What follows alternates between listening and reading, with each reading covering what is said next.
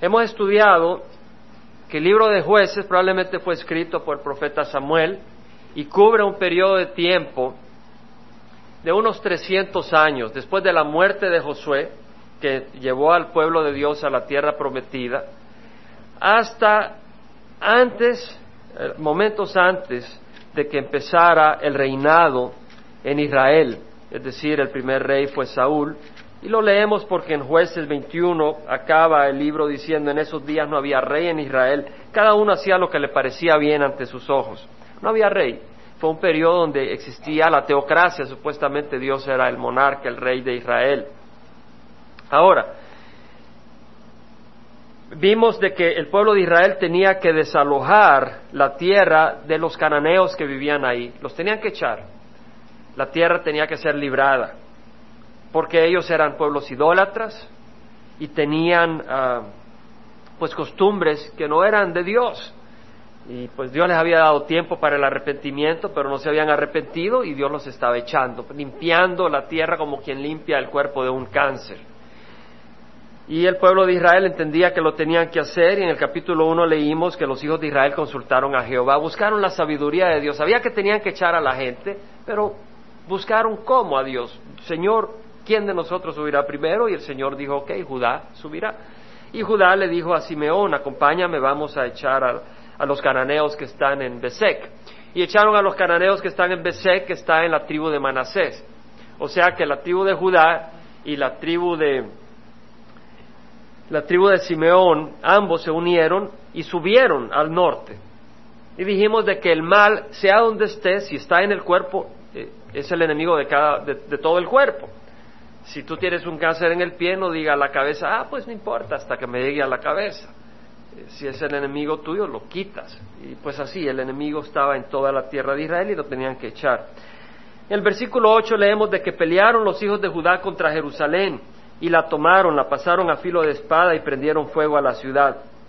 O sea que después de, de destruir a Besek, tomaron Jerusalén la pasaron a filo de espada, es decir, mataron a los habitantes y prendieron fuego a la ciudad. Sabemos, sin embargo, de que no la tomaron del todo, en el sentido permanentemente. Vamos a seguir leyendo. Después descendieron los hijos de Judá a pelear contra los cananeos, que vivían en la región montañosa. Habíamos hablado de que los cananeos que vivían en el valle se le llamaban cananeos y a los que vivían en la región montañosa amoreos. Pero en términos general, cananeo se le decía también a todos los que habitaban al oeste del río Jordán. Y vemos acá que desalojaron pues a los cananeos que vivían en la región montañosa. Fueron los hijos de Judá a pelear contra ellos en el Negev. El Negev quedaba al suroeste del Mar Muerto y en las tierras bajas. Y Judá marchó contra los cananeos que habitaban en Hebrón. Hebrón quedaba como a la mitad del Mar Muerto hacia el oeste el nombre de Hebrón antes era Kiriat Arba, la ciudad de Arba, e hirieron a Sesai, a Imán y a Talmai. Vamos a regresar a esto, porque esto fue cubierto cuando estudiamos el libro de Josué, pero el Señor lo vuelve a traer acá. Y pues el Señor me dio un estudio sobre esto, eh, principalmente, y, buscamos que el Espíritu nos hable. De ahí fueron contra los habitantes de Debir, el nombre de Debir antes era Kiriat Sefer, la ciudad de Sefer, y Caleb, ¿se acuerdan de Caleb? Fue uno de los dos espías que no se acobardaron y entraron a, inspeccionar la tierra prometida y querían tomar la tierra prometida eh, cuando estaban en Cades Barnea, pero los otros días dijeron, no, vámonos para atrás, los son gigantes. Caleb este, era de esos valientes.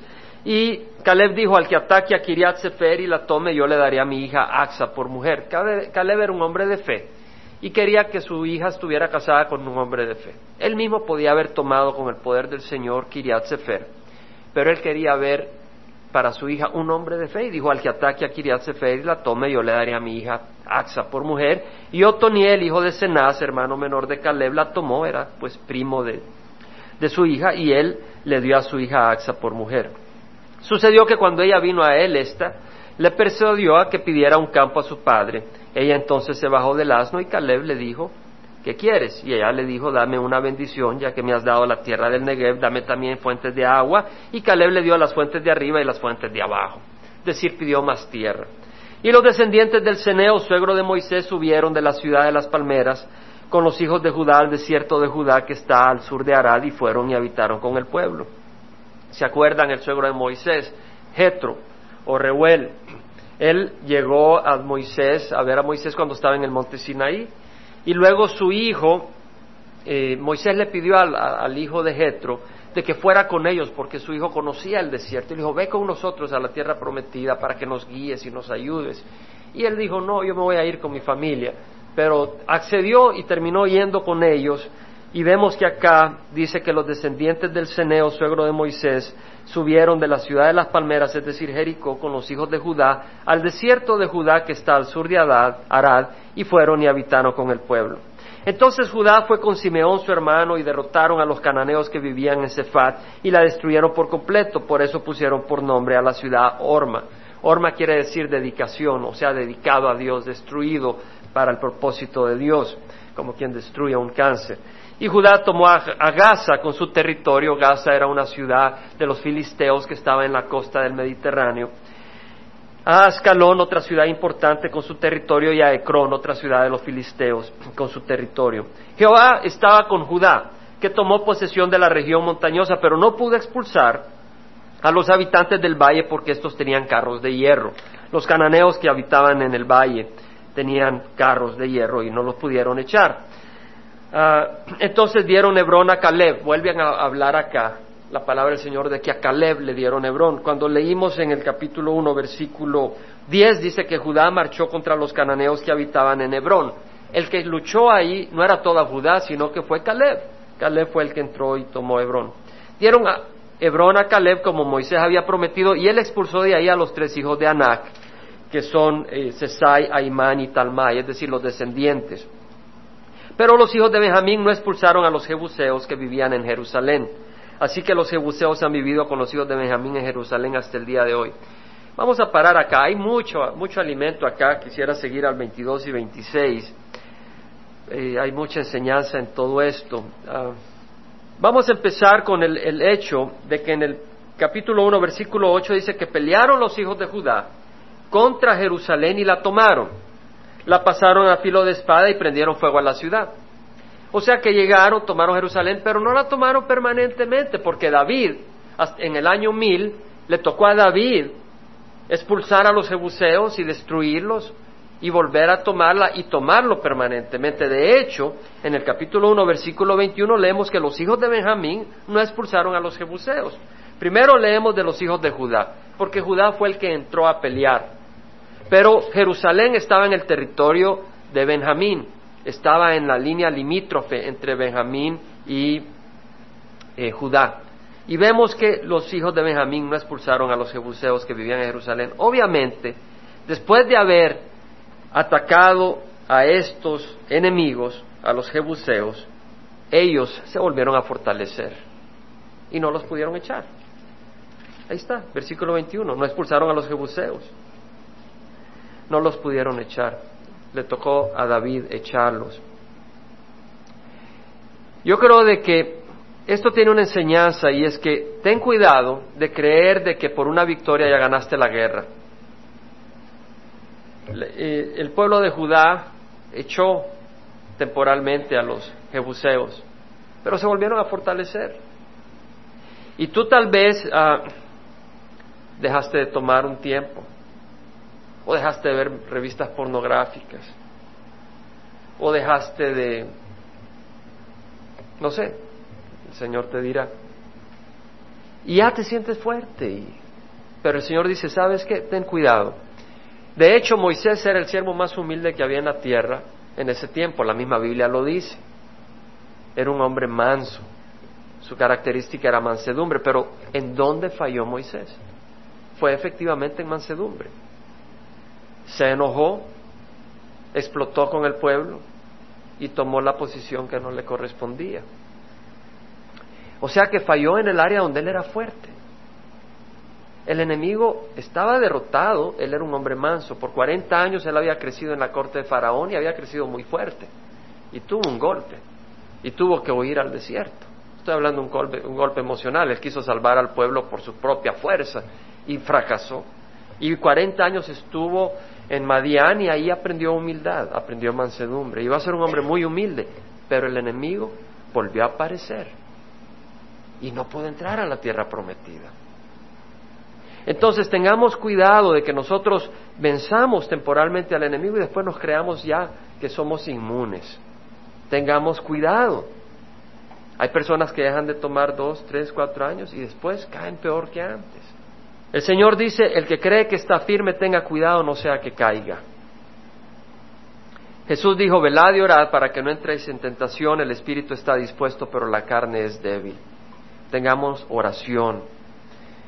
Ahora, esa enseñanza sacamos del versículo 8 y 21. Quisiera que eh, meditáramos un poco en el versículo 10 que dice que Judá marchó contra los cananeos que habitaban en Hebrón. El nombre de Hebrón antes era Kiriat Arba. Kiriat quiere decir ciudad y Arba quiere decir cuatro. Y también Arba era el padre, eh, era alguien importante del grupo que habitaba ahí, de los eh, creo que era ananeos, de los descendientes de Anac, anaseos. Se creía que era una ciudad formada por una confederación de personas, había una confederación, hay una ciudad de confederación de grupos, de, grupos. El punto es, eh, era una ciudad fuerte y fue Caleb quien la tomó. Y vamos a meditar en esto. Yo creo que el Señor tiene una enseñanza especial para nosotros. Vamos a ir a números, a números capítulo 13. Vamos a estar un ratito en números. En el versículo 6 leemos que cuando el Señor envió al pueblo de Israel, envió doce espías a inspeccionar la tierra prometida para tomarla. Moisés mandó a doce espías uno de ellos era Caleb, y en el versículo 6 leemos que de la tribu de Judá, Caleb, hijo de Jefone, fue uno de ellos. O sea que entendemos cuando la Biblia dice que Judá fue y tomó a Hebrón, de que es correcto, porque Caleb era de la tribu de Judá. No, no hay una contradicción. Ahora, si vamos al versículo 22, vemos de que cuando van los dos espías, subieron por el Negev. Ya dijimos que el Negev era la zona suroeste del mar muerto, y subieron por el Negev y llegaron hasta Hebrón. Hebrón quiere decir unión, donde estaba Aimán, Sesai y Talmai, o sea, los tres descendientes de Anak.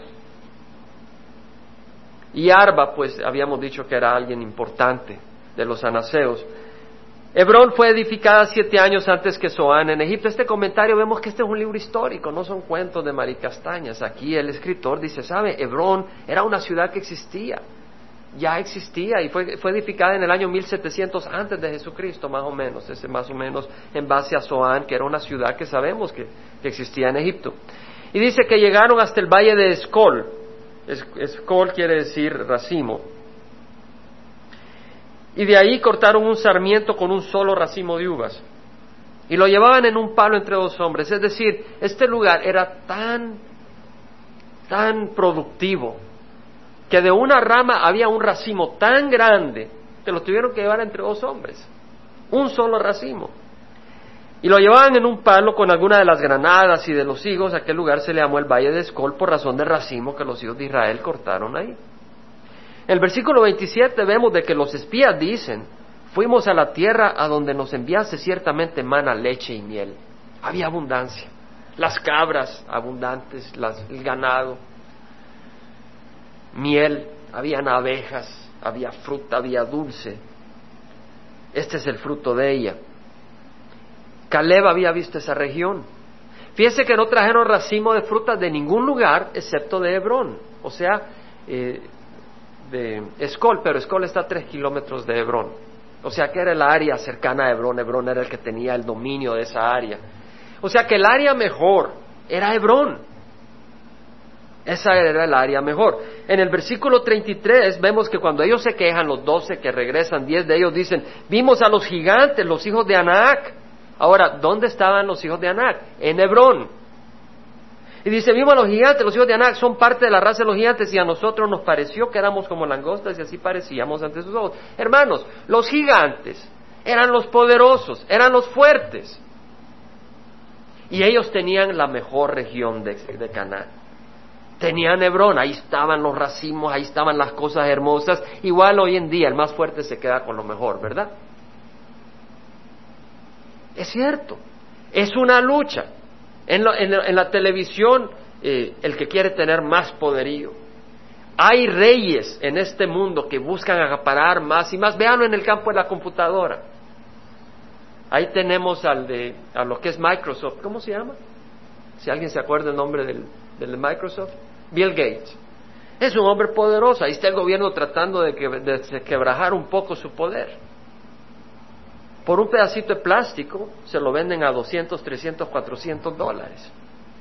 Y todas las compañías compran esos programas. Millones de millones, billones de dólares, miles de millones de dólares hacen estos hombres poderosos. Son poderosos. Y me acuerdo una vez un artículo en el Times, hablaban de la casa que estaba construyendo. Y toda la mansión y todos los poderosos obtienen lo mejor de este mundo. El que, es más fuerte se queda con lo mejor. El, el que tiene más poder económico se compra los mejores carros, prestigio. Hay otro poder que es el físico, de la belleza, ¿verdad? A veces las mujeres en su belleza pueden manipular a los hombres. Es un poder físico en este mundo. Yo lo he visto en el trabajo. He visto muchas veces en el trabajo mujeres que son muy lindas físicamente hablando y se ve que se han movido en la escala corporativa. ¿Por qué? Por su belleza física ellos están ejerciendo un poder, un poder en este mundo. Son fuertes, es otro tipo de fuerza, pero son fuertes. Pero hay otra fuerza en el mundo y es una fuerza espiritual. Y acuérdese que el fuerte se queda con lo mejor. Y si tú eres fuerte espiritualmente vas a obtener lo mejor espiritualmente hablando. Y esa fuerza es la fe cristiana. En Mateo 11, 9 al 12, Jesús dice, pero ¿por qué salisteis? ¿Para ver a un profeta? Sí os digo, y uno que es más que un profeta. Este es de quien está escrito, he aquí yo envío mi mensajero delante de tu faz, quien preparará tu camino delante de ti. En verdad os digo que entre los nacidos de mujer no se ha levantado nadie mayor que Juan el Bautista, sin embargo el más pequeño en el reino de los cielos es mayor que él. El Señor está diciendo, ¿qué saliste a ver? ¿A ver a un profeta? Juan era un profeta, era un hombre de Dios, pero dice, más que un profeta, Él es el que me va a introducir a mí al mundo. Él es el que va a preparar los corazones. Imagínate, Jesucristo lo ha escogido a Él para introducirlo a Él al mundo, para que diga, Él es el Mesías ese gran privilegio. Pero Jesús dice, dentro de la nación de mujer no se ha levantado nadie mayor que Él. Sin embargo, el más pequeño en el reino de los cielos es más grande porque nosotros al venir al reino venimos a ser hijos de Dios. Y no solo tenemos el privilegio, tenemos el mismo privilegio de Juan de introducir a otras personas al Mesías. Y la oportunidad de llevar un evangelio de nacimiento de nuevo. Porque tú compartes el Evangelio, esa persona va a nacer de nuevo. Ahora, dice que desde los días de Juan el Bautista hasta ahora el reino de los cielos sufre violencia y los violentos lo conquistan por la fuerza, los fuertes la conquistan por la fuerza. Jesús está diciendo, ¿sabes qué? Tienes que entender la situación en los días de Juan el Bautista. La nación de Israel no era soberana, estaba bajo el dominio de Roma y se sentían ofendidos en el amor propio, en la libertad, restringidos. No había habido profeta por 400 años. El último profeta que había hablado había sido Malaquías y ya no habían oído la palabra de Dios fresca por 400 años. Se sentían abandonados de Dios. Esperaban el Mesías para establecer independencia y el Mesías no aparecía. Los sacerdotes principales y los miembros del consejo religioso eran saduceos, los principales sacerdotes los sacerdotes más importantes eran del grupo saduceo, que era un grupo político. Ese grupo se, se congeniaba con Roma. Y ese grupo se congeniaba con el gobierno y mantenía las cosas en paz para que ellos no perdieran sus privilegios religiosos. Es cierto, puede leerlo. Este grupo religioso no creía en la resurrección, no creía en ángeles, no creía en demonios, no creía que el alma vivía después de que la persona moría en el cuerpo. Jesús les reprendió a los saduceos por no comprender las escrituras ni el poder de Dios. Hay grupos religiosos ahora que no creen que Dios nos creó con el poder de su palabra. Y Jesús mismo les reprende por no creer las escrituras ni el poder de Dios. Ellos buscaban mantener paz con el sistema político, se coqueteaban con el gobierno. Los fariseos, por otro lado, eran enemigos de los saduceos. Ese era el otro grupo religioso. Ellos buscaban ser justos con sus obras, con sus sacrificios, con sus ayunos. Y cuando vino Jesús lo rechazaron, porque Jesús les mostró que por más obras que hicieran, ellos eran pecadores y podridos de corazón. Como todos nosotros y Cristo no nos lava con su sangre. Ellos no se habían dado cuenta de eso. Entonces ellos se habían convertido en un grupo selecto y se consideraban justos y el pueblo estaba en medio. Imagínense, estos eran las personas que influenciaban la vida religiosa del pueblo de Israel, estaban en una situación triste. Y cuando llegó Juan Bautista compartiendo y cuando llegó Jesucristo trayendo el Evangelio, agarraban la noticia espiritual con fuerza. Esa esperanza la abrazaban con el corazón abierto. Por eso dice, los fuertes la conquistan por la fuerza. Es decir, se fortalecieron en la fe que venía de oír la palabra de Cristo con sincero corazón y con oídos sinceros. Y hoy en día está lo mismo, hay confusión. Hay personas que dicen, ¿y qué religión? ¿Qué denominación? ¿Qué grupo? Hay otras personas que dicen la economía, otros dicen el terrorismo. Vemos las iglesias y la gente está dormida aún en las iglesias cristianas. La gente está dormida. Se lo compruebo en un abrir y cerrar de ojos. Si usted va a un partido de básquetbol, ve gente de color negra, ve gente de color blanca, ve gente de todo color. Si usted va a un partido de béisbol, ve gente de todo color. Pero va a las iglesias y hay iglesia de negros y hay iglesia de blancos. La iglesia está dormida, pero Cristo no está dormido. Cristo no está dormido. Dios ha enviado su mensajero, que es Jesucristo, y su Salvador, que es Jesucristo, y ahora nos envía a nosotros como mensajeros para que pongamos los ojos en lo interno. Los que se fortalecen espiritualmente en la fe toman el reino de Dios y grandes tesoros. ¿Se acuerdan que los anaseos eran los gigantes que se tomaron Hebrón y el valle de Escol y ese lugar tan lleno de frutas y todo, y e, er, estaba en sus manos y eran los poderosos. Yo te invito a que tú seas poderoso, pero no en este mundo, sino en las cosas espirituales. Jesús dice a través de Pablo en Colosenses 3, 1, 2, puedes tomarlo como referencia, si habéis pues resucitado con Cristo, buscad las cosas de arriba donde está Cristo sentado, a la diestra de Dios, poner la mirada en las cosas de arriba, no en las de la tierra. Sé fuerte. Hoy te invito a que seas fuerte en las cosas espirituales. En Lucas dice el Señor, ¿de qué le sirve al hombre haber ganado el mundo entero si él mismo se destruye o se pierde? Ok, los anaseos se tomaron Hebrón, pero después de morir iban al fuego eterno. Era un pueblo idólatra. En Mateo 5:5 dice el Señor, bienaventurados los humildes, pues ellos heredarán la tierra. O sea que el fuerte se va a heredar la tierra, pero esa fuerza viene a través de la humildad y la mansedumbre. El fuerte va a heredar la tierra. Ahorita tenemos a Ted Turner, que es de los fuertes de este mundo. Tenemos a Bill Gates, que son de los fuertes de este mundo. Yo me acuerdo una vez, nunca se me olvida, ya lo he dicho varias veces, estaba en Atlanta, en el hotel ese del, uno de los grandes hoteles, estaba trabajando para, para Westinghouse y me tocó ir a un seminario y ahí bajo al lobby del hotel y ahí iba entrando Ted Turner, un hombre tan imponente ante los ojos del mundo. Pero él no va a heredar la tierra, a menos que se arrepienta. Y él dice que eh, el cristianismo es para cobardes prácticamente. Luego está Jesse Ventura, que es el, gobernador de, de, Minnesota. Él dice que la, religión es para los débiles, para los que necesitan un grupo grande de gente para, para hacerla. Vamos a ver cómo responde Jesse Ventura cuando venga Jesucristo. O sea, espero que Él se arrepienta. El Señor dice, bienaventurados los humildes, pues ellos heredarán la tierra. Nos fortalecemos aceptando el señorío de Jesús. Eso es humildad. Eso es mansedumbre, pero nos da fortaleza. Yo veo a un Chuck Smith y veo a un hombre fuerte, pero es un hombre rendido a los pies de Jesús. Yo veo a Billy Graham y es un hombre fuerte. Ha hablado con presidentes, ha hablado con reyes, poderoso, pero su fuerza ha estado a los pies de Jesucristo. Y Él va a heredar la tierra. Y nosotros vamos a heredar la tierra. Jesús dijo, el cielo y la tierra pasarán, mas mis palabras no pasarán. Es decir, este mundo va a pasar. Es tiempo de fortalecernos espiritualmente. Jesucristo a través de Pablo dice en Efesios 6, Dios, 6.10, fortaleceos en el Señor y en el poder de su fuerza. Necesitamos ser fuertes.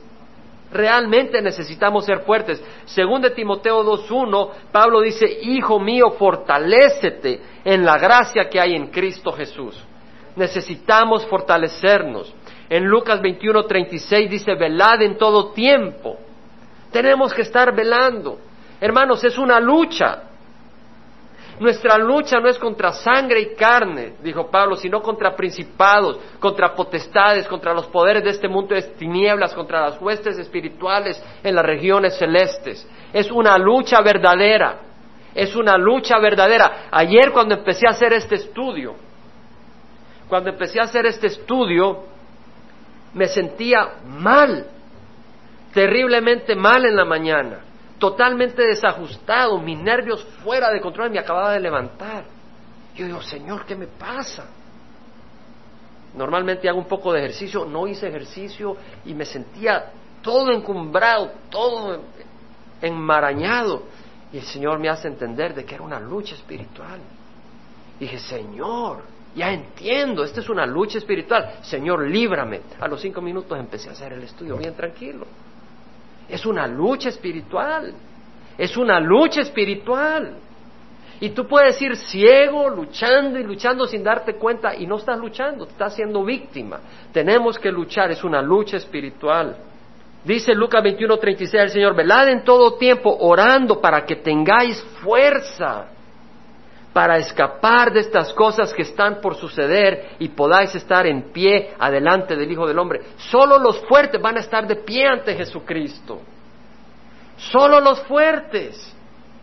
Solo los fuertes. Y mira lo que dice el Señor, orando para que tengáis fuerza. No tienes esa fuerza, la necesitas. No viene de ti, viene del Señor. Por eso tenemos deseo de abrir eh, reuniones de oración en las mañanas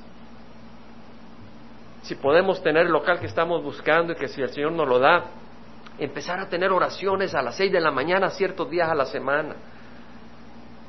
Queremos fortalecernos en el Señor. Velad en todo tiempo orando para que tengáis fuerza para escapar de todas estas cosas que están por suceder y podáis estar en pie delante del Hijo del Hombre. Caleb se fortaleció en la fe y en el versículo 30 de números 13 leemos que Caleb calmó al pueblo delante de Moisés y dijo, debemos ciertamente subir y tomar posesión de ella, porque sin duda la conquistaremos. Caleb dijo, vamos a tomar la tierra prometida. Él se fortaleció en la fe. Hay una gran lucha. Hay una lucha contra los jóvenes.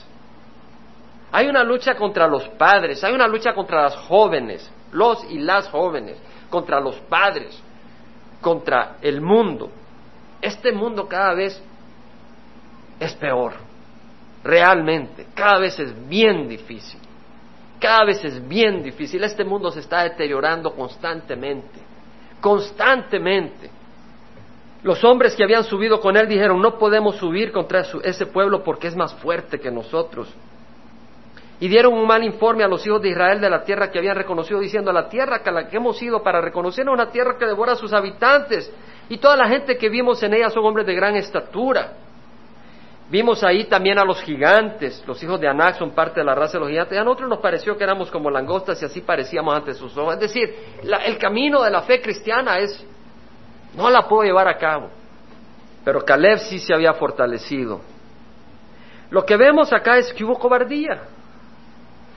El, resto de los, de los, de los espías dijeron, no podemos ir, parecemos langostas, no vamos a poder contra el enemigo. Se acobardaron, se acobardaron. Ahora, yo te quiero mencionar que la cobardía espiritual no paga bien. Todos nosotros necesitamos oír este mensaje y compartirlos con otras personas. La cobardía espiritual no paga bien. Jesús en, en Lucas 9:62 dijo, nadie que después de poner la mano en el arado mira atrás es apto para el reino de Dios. Es decir, si tú pones la mano en el arado para servir al Señor y luego te diste cuenta que tus amigos te dieron la espalda y tú dices, ay, déjame regresar. El Señor dice, olvídate, no eres apto para mi reino. Si tú, mujer, empiezas a seguir al Señor y, tu esposo te dice, pues me divorcio de ti, y tú dices, ah, pues no. El Señor dice, no eres apta para el reino. Si tú, joven, dices, quiero seguir al Señor, pero después ves las fiestas, los nightclubs, eh, las muchachas, y dice, Señor, pero dame un tiempito. El Señor dice, no, no eres apto para el reino. No juegues conmigo, dice el Señor. Quiero que me acompañes a Apocalipsis 21. La cobardía, que es distinto a la valentía, tiene un precio muy alto. Apocalipsis 21, versículo 6. Dice, hecho está. También me dijo, hecho está. Yo soy el alfa y la omega, el principio y el fin. Al que tiene sed, dice Jesús, yo le daré gratuitamente la fuente de agua de la vida. El vencedor heredará estas cosas. Yo seré su Dios y él será mi hijo. El vencedor. Pero los cobardes, ¿ok? Los cobardes. El cobarde es cuando ve la lucha, cuando mira la dificultad y dice, me voy a hacer para atrás. Dice los cobardes, los incrédulos. El que dice, no, son locura. ¿Sabes por qué el Señor juzga al que es incrédulo? Porque Él nos ha dado suficiente evidencia que Él es el Dios viviente. Y por eso juzga al incrédulo. Y Él está tocando. Él estuvo tocándome a mí de alguna manera hasta que llegó el momento donde pude responder. Y ha tocado a muchos de nosotros. El Señor dice, si tú no crees, después de que yo he mandado a mi espíritu para testificar, y he mandado a Jesucristo a derramar su sangre en la cruz. Si tú no crees, tú mereces el fuego eterno. Y dice, los cobardes, los incrédulos, los abominables, los asesinos, los inmorales, los hechiceros, los idólatras y todos los mentirosos tendrán su herencia en el lago que arde con fuego y azufre, que es la muerte segunda. Esas son las palabras de Dios. En Apocalipsis 12, 10 y 11, dice Juan, oí una gran voz en el cielo que decía, ahora ha venido la salvación. Está hablando en el tiempo de la tribulación. Y dice, ahora ha venido la salvación, el poder y el reino de nuestro Dios y la autoridad de su Cristo, porque el acusador de nuestros hermanos, el que los acusa delante de nuestro Dios día y noche, ha sido arrojado. Es decir, está hablando acá cuando después de tres años y medio de, la primera mitad de la tribulación, el Señor saca a Satanás del cielo y todos los demonios y caen en la tierra. Y viene un desorden, pero como jamás habrá visto la tierra y verá jamás. Pero los que reciben a Jesús en ese tiempo van a perder su vida. Y dice Juan que ellos, o sea, los hermanos, los que, los que vienen al Señor ahí, ellos lo vencieron aquí en a Satanás por medio de qué? De la sangre del Cordero. La sangre de Jesús, nunca la desprecies. Lo vencieron por la sangre del Cordero y por la palabra del testimonio de ellos. Mira, la palabra venía de su testimonio. Hay muchas personas que tienen palabra y no hay testimonio. Dice, y no amaron sus vidas llegando hasta sufrir la muerte. Estos son valientes, ¿verdad? ¿Quiénes van a ser los únicos que en la tribulación se van a salvar? Los valientes. Ellos van a tener que morir para dar su vida. Ellos van a tener que decir, yo no acepto la marca del anticristo. Mi Señor es Jesucristo. Se requiere valentía para proclamar a Jesucristo cuando te cuesta la vida. Así como los anaseos valientemente tomaron Hebrón, si tú quieres tomar la tierra prometida, se requiere valentía. El cristianismo requiere valentía. El soldado que en la batalla corre en la línea de fuego para defender a los suyos, a sus amigos, sus soldados, compañeros, y para tomar el cañón que está en mano del enemigo, él necesita valentía. Se está poniendo en el camino del fuego el que sangra en el campo de batalla para que las mujeres y los niños de su país no sean oprimidos por la nación enemiga, es un hombre valiente. Y tú vas a sangrar en el cristianismo. Has oído muchos mensajes de que entra, es fácil, es fácil, pero es difícil. Es difícil caminar en el camino del cristianismo, no es para cobardes, pero la fuerza viene de Cristo. Mira, yo estaba caminando en la playa una mañana y un señor me saludó y estaba con dos muchachos, de lejos me saludó y pues empecé a platicar con él cuando me le acerqué y le, digo, cuando uno ve todo esto es difícil no pensar que hay un Dios. Sí, me dice, sí, sí, sí. Y le volteé a ver la cruz, le digo, me gusta tu cruz, le digo, es para agarrar conversación. Sí, me protege de esto y me enseñó la estrella de Satanás, el pentagrama. Y le digo, ah, ¿nunca has recibido a Jesús? No, no, no, me dice. Y traté de hablar con él y luego con los muchachitos que estaban ahí, pero Satanás mandó a alguien en su carrito y se distrajo y se fue donde ellos y ya no les insistí. Yo seguí caminando, pero mi corazón se cargó. Y me regresé. Me había ido hasta por allá y me regresé. Le digo, ¿sabes qué? No hay nada que tú hayas hecho que Dios no pueda perdonar. Y un pedazo de metal no te va a proteger de la estrella de Satanás. Tú necesitas a Jesús. Mira, me dice, yo creo que existe Jesús y Dios. Sí, le digo, ¿y a dónde vas a ir al infierno? ¿Y, ¿y por qué no recibes al Señor? La verdad es que me es indiferente. O sea, que te es indiferente si vas al cielo o al infierno, sí, me dice. Y me lo está diciendo de corazón. Y los dos muchachitos le prendían los mirada a él, a decir, este hombre está tonto. Estaba tan engañado que él iba al infierno y, y no responde, no reacciona a esa realidad. Y traté, lo compartí, le hablé del Señor y, y pues yo espero que el Señor haga la obra. Pero Satanás busca destruir y yo prefiero ser valiente con el poder que el Señor te da que estar en las manos de Satanás. El cristianismo demanda valentía. Pablo dijo, con Cristo he sido crucificado, ya no soy yo el que vive, sino Cristo vive en mí. ¿Tú crees que es fácil ser crucificado? Se requiere valentía para ser crucificado. La fe Dice, la vida que ahora vivo en la carne la vivo por fe en el Hijo de Dios, el cual me amó y se entregó a sí mismo por mí.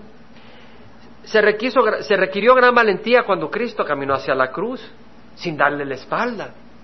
Cristo caminó con la mirada hacia la cruz y no le dio la espalda. Se requirió gran valentía, aguantó los insultos, llegó a exclamar, Dios mío, Dios mío, ¿por qué me has abandonado? Y finalizó diciendo, he terminado, completa está la obra. Cristo es nuestro ejemplo de valentía. En Juan 13, 34 al 36, el Señor dice un mandamiento nuevo os doy, que os améis los unos a los otros, que como yo os he amado, así también os améis los unos a los otros. Como Él nos ha amado, Él nos manda que nos amemos. Eso requiere valentía. Requiere valentía crucificar la carne. No es fácil, es difícil, en esto conocerán todos que sois mis discípulos si os tenéis amor los unos a los otros. Simón Pedro le dijo, Señor, ¿a dónde vas? Jesús respondió, a donde yo voy, tú no me puedes seguir ahora, pero me seguirás después. Pedro siguió a Jesús en la cruz. Él fue crucificado. Pero la cruz no solo es para él, no solo fue para Pedro, para todos nosotros. Juan 1 Juan 3, 16 dice el Señor, en esto conocemos el amor en que Él puso su vida por nosotros. También nosotros debemos de poner nuestras vidas por los hermanos. Se requiere valentía. Se requiere valentía a despreciar al mundo. Se requiere valentía a despreciar al pecado. Se requiere valentía a humillarse cuando te están dando golpes. Se requiere valentía venir a Dios para que te quite la amargura del corazón. Dios recompensó la valentía de Caleb en números 14, 22 al 24. Dice, ciertamente todos los que han visto mi gloria y las señales que hice en Egipto y en el desierto, y que me han puesto a prueba estas diez veces y no han oído mi voz. Aquí está Dios hablando después de que el pueblo se rajó y no quiso tomar la tierra prometida, se acobardó. Dice el Señor, no verán la tierra que juría a sus padres, ni la verán ninguno de los que me, de lo que me desdeñaron. El Señor está diciendo, si tú no vas a caminar en mi camino y tú has decidido no tomar la tierra prometida, te vas a morir en el desierto. Y eso es lo que dice el Señor. Pero a mi siervo Caleb, porque ha habido en él un espíritu distinto y me ha seguido plenamente, lo introduciré a la tierra donde entró y su descendencia tomará posesión de ella. ¿Y qué pasó? Caleb tomó posesión. Lo leemos en el libro de Josué y lo leemos en el libro de jueces. El Señor nos manda a ser valientes. Como complemento, quisiera terminar en jueces 1, 22 al 26. Así como, Caleb tomó Hebrón y se fortaleció en el Señor, dice la palabra del Señor en el versículo 22, de igual manera la casa de José subió contra Betel y el Señor estaba con ellos. O sea, la tribu de José, Efraín y Manasés, pelearon contra Betel y el Señor estaba con ellos. Y la casa de José envió espías a Betel, el nombre de la ciudad antes era Luz. Luz. Y vieron los espías a un hombre que salía de la ciudad y le dijeron, te rogamos que nos muestres la entrada de la ciudad y, te trataremos con misericordia. O sea que los espías le dicen a este hombre de esta ciudad que se llama Betel, si nos dices dónde está la entrada, te vamos a salvar el pellejo. Y él traicionó a todo el pueblo. Ese es el mundo. El mundo te va a traicionar, te va a dar la espalda. Jesucristo no dio la espalda, Jesucristo dio su vida por nosotros pero el mundo va a dar la espalda. Y acá vemos a este hombre que da la espalda a su gente. Claro, ¿cómo no? Y él le mostró la entrada de la ciudad e hirieron la ciudad a filo de espada porque Dios les había dado esa orden. Mas dejaron ir al hombre y a toda su familia. Ellos fueron fieles. Los israelitas dejaron ir a este hombre, como le habían prometido. Pero si se acuerdan, cuando el pueblo de Israel mandó a los dos espías a Jericó, los recibió la prostituta Raab. ¿Se acuerdan? Raab se incorporó al pueblo de Israel después de eso. Fue parte del pueblo de Israel. Vemos que este hombre no se incorpora al pueblo de Israel. Dice que el hombre fue a la tierra de los Eteos, se fue de Betel, que destruyeron, a otro lugar del pueblo del enemigo del pueblo de Dios. Y edificó una ciudad a la que le llamó Luz. O sea que Luz, que era la ciudad de él, la destruyeron y él se fue a otro lugar a construir otra ciudad a la que le puso el nombre de luz. Yo lo que te propongo es que hay muchos, hay muchos que están como este hombre, que Dios está trayendo dificultades, Dios está permitiendo dificultades y gritan, ayuda, sálvame Señor. Y Dios te saca de la crisis. Y una vez te saca de la crisis dice, ay, pero mira de dónde vengo y se va de regreso al mundo. Ellos no quieren ser parte del pueblo de Dios. Ellos no quieren ser parte del pueblo que se alimenta de la palabra del Señor. Ellos no quieren ser parte de los aleluyas.